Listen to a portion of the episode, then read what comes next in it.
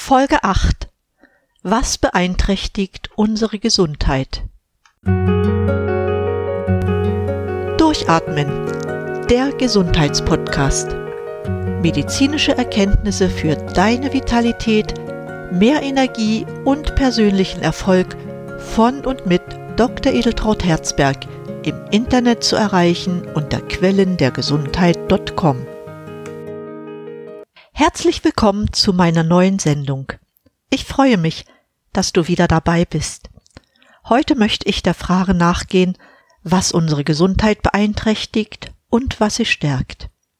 Je älter wir werden, desto mehr fühlen wir, dass unser Körper nicht mehr so leistungsfähig ist wie in unserer Jugend. Erst nach vielen Jahren spüren wir die Auswirkungen unseres Lebensstils. Sicherlich gibt es große Unterschiede von Mensch zu Mensch. Die individuellen Voraussetzungen sind sehr verschieden. Manch einer wird erst im hohen Alter krank, andere schon sehr früh. Besonders bedrückend ist es, wenn Kinder schon sehr früh von Krankheiten geplagt sind. Was gehört alles zu unserem Lebensstil? Ja, das sind die Art, wie ich mich ernähre, welchen Beruf ich ausübe, wie meine finanziellen Mittel sind, welche Genussmittel ich konsumiere.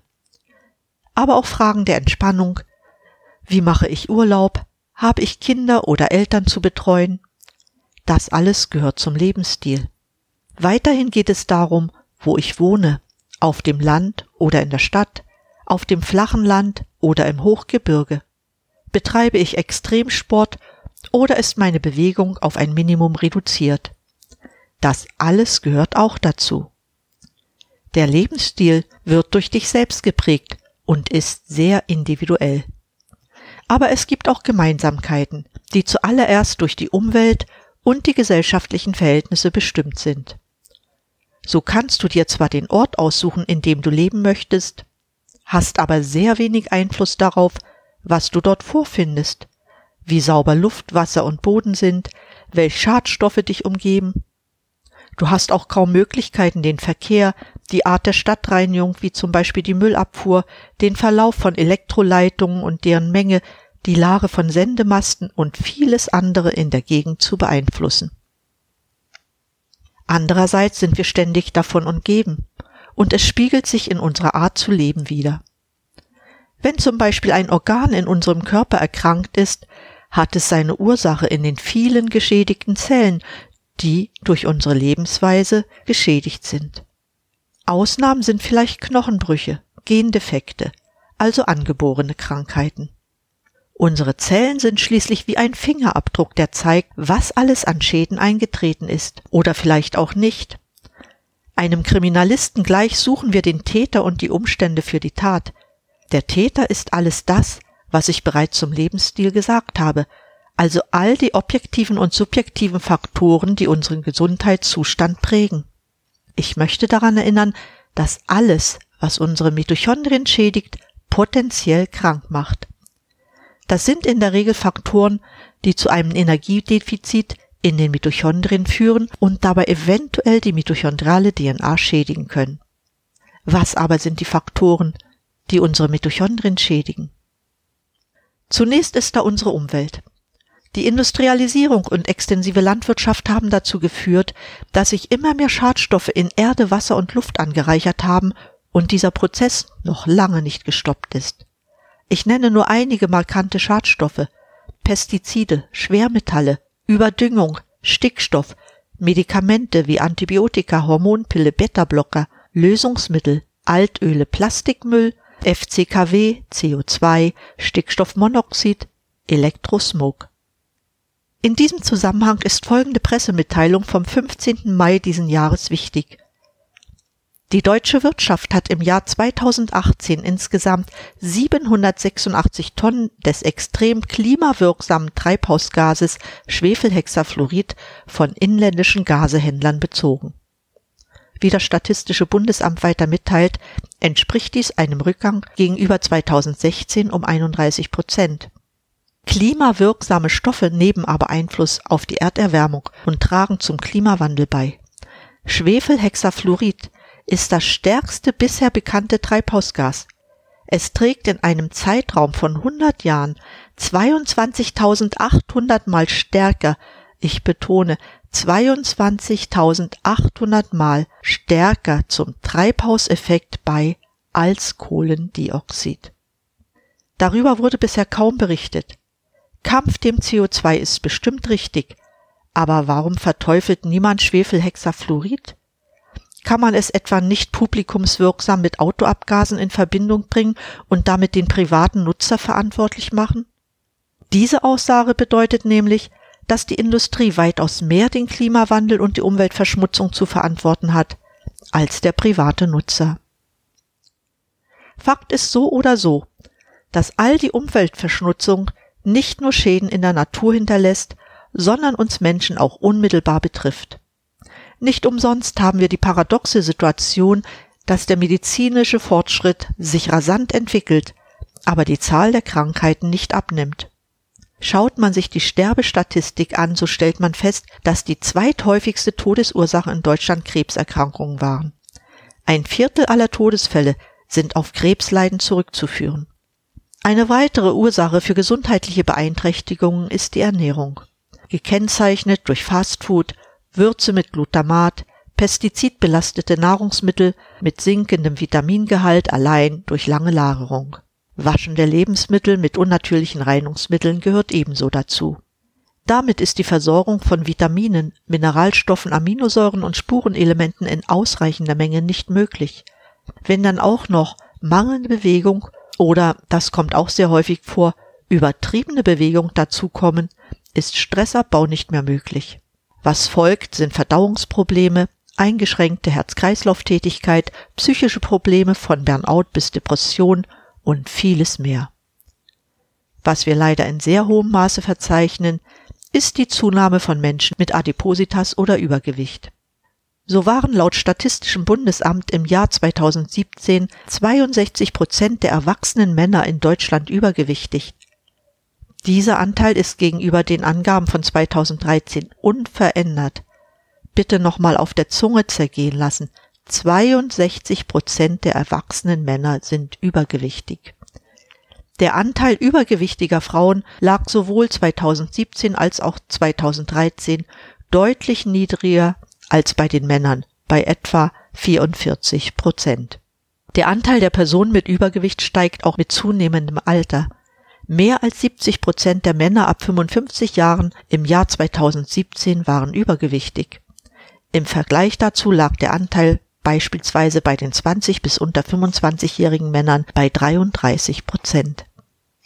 Eine erfreuliche Meldung habe ich auch. Der Anteil an Rauchern ist 2017 gegenüber 2013 um 30 Prozent zurückgegangen. Dies nur der Vollständigkeit halber, denn gerade schlechte Gewohnheiten wie Rauchen, übermäßiger Verzehr von Alkohol und Rauschmitteln sind für die labile Gesundheit vieler Menschen verantwortlich. Einige Worte zu den Medikamenten, die wir für verschiedenste Krankheiten verordnet bekommen. Es sind sehr viele Medikamente dabei, die den Mikronährstoffverbrauch erhöhen. Dies wird den Patienten jedoch nicht gesagt. Damit ist natürlich die Gesundheit der Patienten nicht wiederherzustellen, denn fehlen bestimmte Mikronährstoffe, können die Mitochondrien nicht ausreichend Energie herstellen. Das führt zu einer Situation, die die Symptome der Patienten nach einer bestimmten Einnahmedauer ihrer Medikamente verschlechtert. Was der Arzt dann macht, ist klar. Richtig, er wird die Dosis erhöhen mit dem Ergebnis, dass der Mikronährstoffmangel weiter verstärkt wird und die Symptome wiederum schlechter werden. Du kannst dir diesen Kreislauf bestimmt vorstellen. Die Lösung wäre eine gleichzeitige Substitution der Stoffe gewesen, die durch das Medikament abgebaut werden, was aber nicht passiert. Beispiele für solche Medikamente sind Beta-Blocker, die bei Herzschwäche eingesetzt werden, Metformin, ein Präparat für Diabetiker und Statine, die zur Regulierung des Fettstoffwechsels verwendet werden. Das alles aber sind Coenzym Q10 Räuber. Q10 aber ist die Schlüsselsubstanz bei der Energieproduktion. Ein wesentlicher Gesundheitsfaktor, wenn nicht sogar der bestimmende, ist Stress. Ich bin darauf bereits in meiner zweiten Sendung sehr ausführlich eingegangen. Auch Traumata können nachhaltig gesundheitliche Probleme hervorrufen, nämlich dann, wenn es dadurch zu Verschiebungen in der Halswirbelsäule kommt. Damit wird die Blut-Hirn-Schranke, die das Gehirn vor dem Eindringen schädlicher Substanzen schützen soll, geöffnet. Das bewirkt dann Veränderungen im Gehirn durch den Einstrom von Substanzen, die unter anderem die Neurotransmittermengen verändern. Damit verbunden treten nach dem traumatischen Ereignis sekundäre Krankheiten auf, wie zum Beispiel Multiple Sklerose. Alles, was ich jetzt beschrieben habe, sind Faktoren, die zusätzlich zu unseren Lebensstilveränderungen hinzukommen. So ist unser Körper seit Jahrtausenden darauf programmiert, sich bei Sonnenlicht zu bewegen, gesunde Luft zu atmen, natürliche, vitamin- und mineralstoffreiche Nahrung zu verzehren und im Rhythmus der Jahreszeiten zu leben. Heute verhalten wir uns dagegen nicht artgerecht. Wir ernähren uns mit industriell hergestellten Nahrungsmitteln hochgezüchtet und genmanipuliert. Im Vergleich zur Natur leben und arbeiten wir in künstlichen Räumen, Städten und Fahrzeugen. Das Auge nimmt dadurch nur einen Bruchteil der natürlichen Farbreize auf. Temperaturunterschiede spüren wir durch unsere Kleidung kaum. Dann erwarten wir auch noch dauerhafte Höchstleistungen von unserem Gehirn, während wir unseren Körper die meiste Zeit in Ruhe lassen. Die Nacht ist durch künstliche Lichtquellen erhellt, Tageslicht durch die Abgasdunstglocke der Städte stark getrübt. Entspannende Naturgeräusche werden durch nervenden Lärm ausgetauscht. Hinzu kommt, dass der Mensch zig Millionen künstlichen Substanzen in Lebensmitteln, Kosmetika und Arzneimittel sowie Schwermetallen, Wohngiften, Feinstaub und Strahlungen ausgesetzt ist. All dies hat ein hohes krankmachendes Potenzial in sich, verursacht viele chronische Krankheiten von Magenschmerzen bis Rückenschmerzen über Bluthochdruck und erhöhte Blutfettwerte bis zu Alzheimer, Diabetes und Krebs. Warum passiert das? Weil dadurch wichtige Enzyme und damit lebenswichtige Stoffwechselprozesse wie zum Beispiel die ausreichende Bildung von Hormonen, die Produktion von Körperenergie oder Körperbausubstanzen blockiert werden, weil dadurch der Vitalstoffverbrauch massiv erhöht wird. Das Wachstum und die Erneuerung von Geweben wie Nervenfasern und Bindegeweben würden behindert. Weiterhin, weil die Versorgung der Zellen mit lebenswichtigen Nährstoffen gehemmt wird und der Abtransport von Abfallstoffen blockiert wird. Weil weiterhin die Belastung des Körpers mit freien Radikalen erhöht wird, welche die Körperorgane schneller altern lassen, die Erbsubstanz zerstören oder verändern und bei der Entstehung von fast allen Krankheiten beteiligt sind. Weil damit letztendlich Entzündungsvorgänge im Körper die zu Zell- und Gewebeschäden führen, eingeleitet werden. Bei dieser massiven Einwirkung von Schadfaktoren reicht ein gesunder Lebensstil allein oft nicht aus, um wieder ganz gesund zu werden oder langfristig leistungsfähig zu bleiben. Hierzu ist ein ganzes Programm mit vielen Einzelmaßnahmen nötig. Ich gehe dabei immer davon aus, dass sich unsere Umwelt in den nächsten Jahren leider nicht marginal verändern wird. Deshalb möchte ich ein Gesundheitsprogramm vorstellen, das weitestgehend durch Dr. Joachim Mutter empfohlen wird, wobei schon jede einzelne dieser Komponenten an sich bereits den Gesundungsprozess stärkt. Erstens. Unser Körper braucht Nahrung, in Klammern auch Flüssigkeit, die alle Wirkstoffe in der bestaufnehmbaren Form enthält. Dadurch werden jene Gene aktiviert, die dafür sorgen, dass wir gesund und vital bleiben. Reichlich frische Grünkost ist die Basis der gesunden Ernährung. Sie steckt voller Vitalstoffe und trägt daher viel dazu bei, gesund zu bleiben. Gerade auch Kranke profitieren von der Frischkost. Bis die neue Ernährung greift, ist es notwendig, dem Körper gezielt Vitalstoffe zuzuführen. Zweitens. Durch Entgiftungskuren und die Reduktion krankmachender Faktoren werden die Körperzellen von Ballast befreit. Lebensfunktionen und Energieproduktion kommen wieder in Gang. Verschiedene Wirkstoffe aus der Natur unterstützen den Körper, sich von Giftstoffen zu befreien, indem sie diese binden und zur Ausscheidung bringen. Drittens.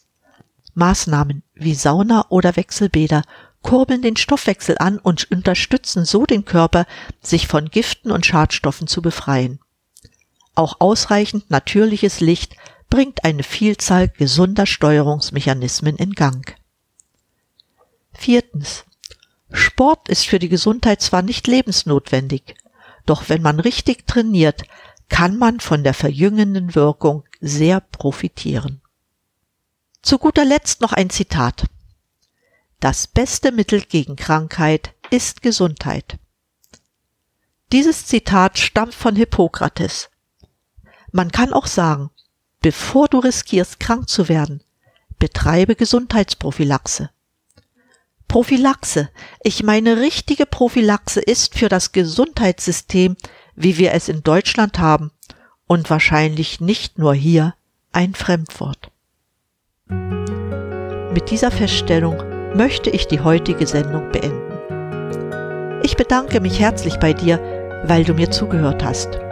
Auch diesmal findest du eine Zusammenfassung der Sendung in meinen Shownotizen auf meiner Website quellendergesundheit.com inklusive Empfehlungen zum Nachlesen. Bitte scheue dich nicht, mir Fragen zu stellen. Ich bin dir sehr dankbar dafür. Danke auch für deine Zeit. Ich freue mich, dass du meinen Podcast abonnierst und ihn auch deinen Freunden empfiehlst. In diesem Sinne, bleib gesund, schalte an und atme richtig durch. Deine Edeltraut Herzberg.